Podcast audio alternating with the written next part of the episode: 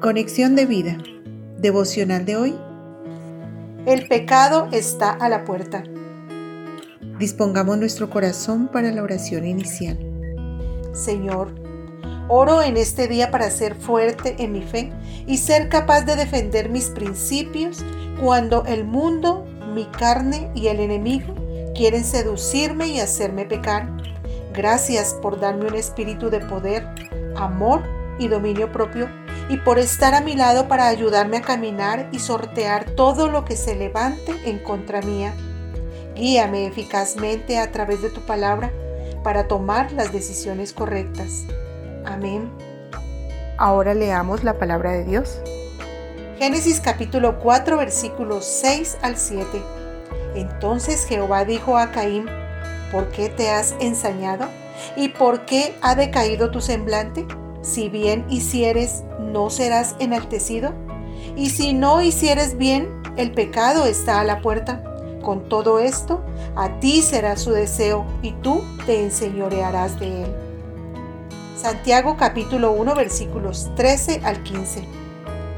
Cuando alguno es tentado, no diga que es tentado de parte de Dios, porque Dios no puede ser tentado por el mal, ni él tienta a nadie sino que cada uno es tentado cuando de su propia concupiscencia es atraído y seducido.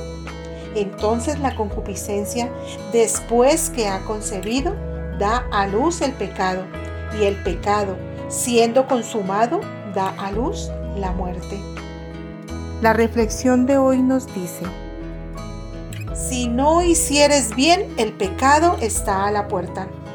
Qué cierta esta afirmación de Dios el pecado siempre estará agachado o escondido tras nuestra puerta como una fiera agazapada lista a atacar. Cuando le damos cabida a nuestros malos pensamientos y actitudes, estamos predisponiéndonos para caer en tentación. Si bien no podemos evitar que los pájaros vuelen sobre nuestra cabeza, podemos evitar que hagan nido en ella. Como dice el apóstol Santiago, cada uno es tentado cuando de su propia concupiscencia es atraído y seducido. Todos los días estamos sometidos a grandes tentaciones, pero si nos acostumbramos a ceder a pequeñas cosas, después cuando venga la gran prueba, no vamos a poder resistir. Nos preocupamos por los grandes pecados y nos dedicamos a cometer pequeños pecadillos no olvidemos que para Dios el pecado es el mismo. Una pequeña mentira o una gran mentira, para Él son igual. No se trata del tamaño, sino de las intenciones de nuestro corazón. Bien decía Jesús en Mateo 15, 19, porque del corazón salen los malos pensamientos, los homicidios, los adulterios, las fornicaciones, los hurtos, los falsos testimonios, las blasfemias. Debemos revestirnos de Cristo para tener su mente. Esto implica alimentar nuestros pensamientos con la palabra de Dios y no permitir que ideas pecaminosas enturbien nuestro corazón. Las pequeñas fallas que nos permitimos acaban con nuestra vida espiritual. Un ejemplo de esto fue la vida de Sansón. Con todo el potencial que Dios le había dado, terminó arruinando su vida por no abstenerse de sus deseos carnales y por dejarse dominar de sus emociones.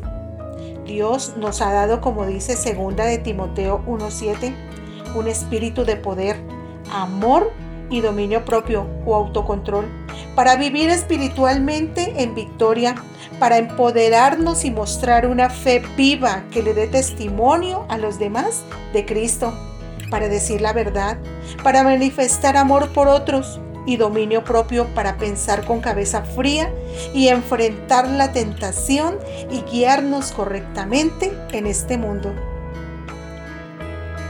Visítanos en www.conexiondevida.org. Descarga nuestras aplicaciones móviles y síguenos en nuestras redes sociales.